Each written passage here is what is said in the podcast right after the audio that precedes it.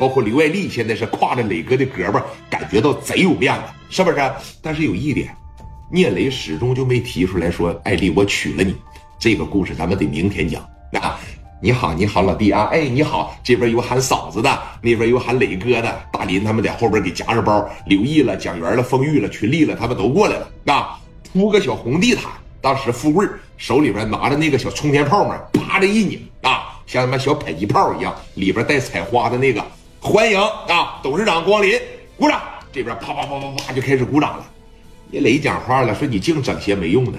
咱自个儿家夜总会还给我整这干啥呀？啊，这么的吧，虽然是自个儿兄弟，那个一人给拿二百块钱得了。啊，蒋元呢从包里边拿出来这么一沓钱，给了一个领头的，就说了，给你这帮子兄弟啊分吧分吧。啊，说你看这这这自个儿家还列队欢迎了，磊哥他们径直就走进自个儿夜总会了，在一楼啊随便找了个小卡座，这就坐下了，酒水包括花生瓜子饮料呢也都准备好了。往这一坐呢，气氛特别好。现在台上呢有人在唱歌。夜总会和迪吧不同的地方在于哪儿呢？夜总会是带演绎的，哎，什么二人转了、杂技了，什么嘴里边喷火了、小品了，在那个年代啊，夜场里表演的那些综艺节目都挺污。说实话，哎，往这一坐，小气氛呢也是达到了一个高潮。史殿林呢今天晚上也是没少喝啊。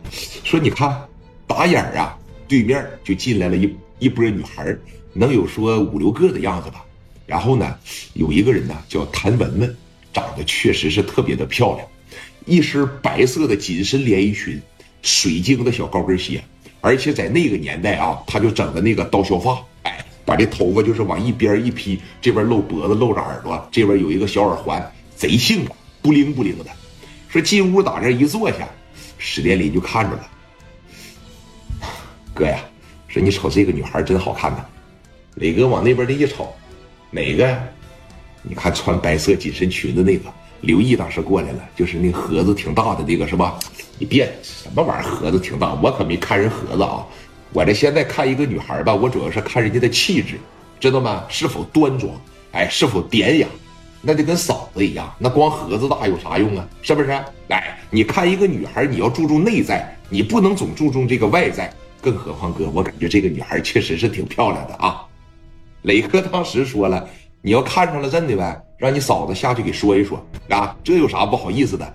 刘爱丽当时这一站起来，大林呐，真要相中的情况下，嫂子下去给你说说呗。啊，我们女人之间，别别别，我这有点有点那啥。刘毅当时过来了，你看这逼样还不好意思了，你也有不好意思的事儿啊？啊，你最臭不要脸了！我告诉你，大林，你要不好意思啊，我多灌你点酒，一会儿不行你亲自下去，怎么样？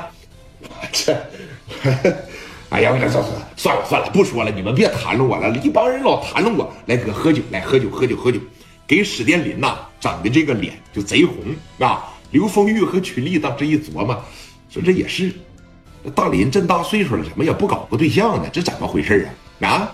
说你看这说着说着，咋的？突然间从门口就进来了一帮人啊！领头的呢，年龄大概是三十郎当岁一看就喝大了的那一种，哎，说这一进屋吧，就吵吵把火的。经理，经理，老板来，过来，过来，过来，过来，过来。富贵当时就过去了，往跟前的一站啊，你好，贵宾，怎么了？这个还有没有卡座了？啊，有没有卡座了？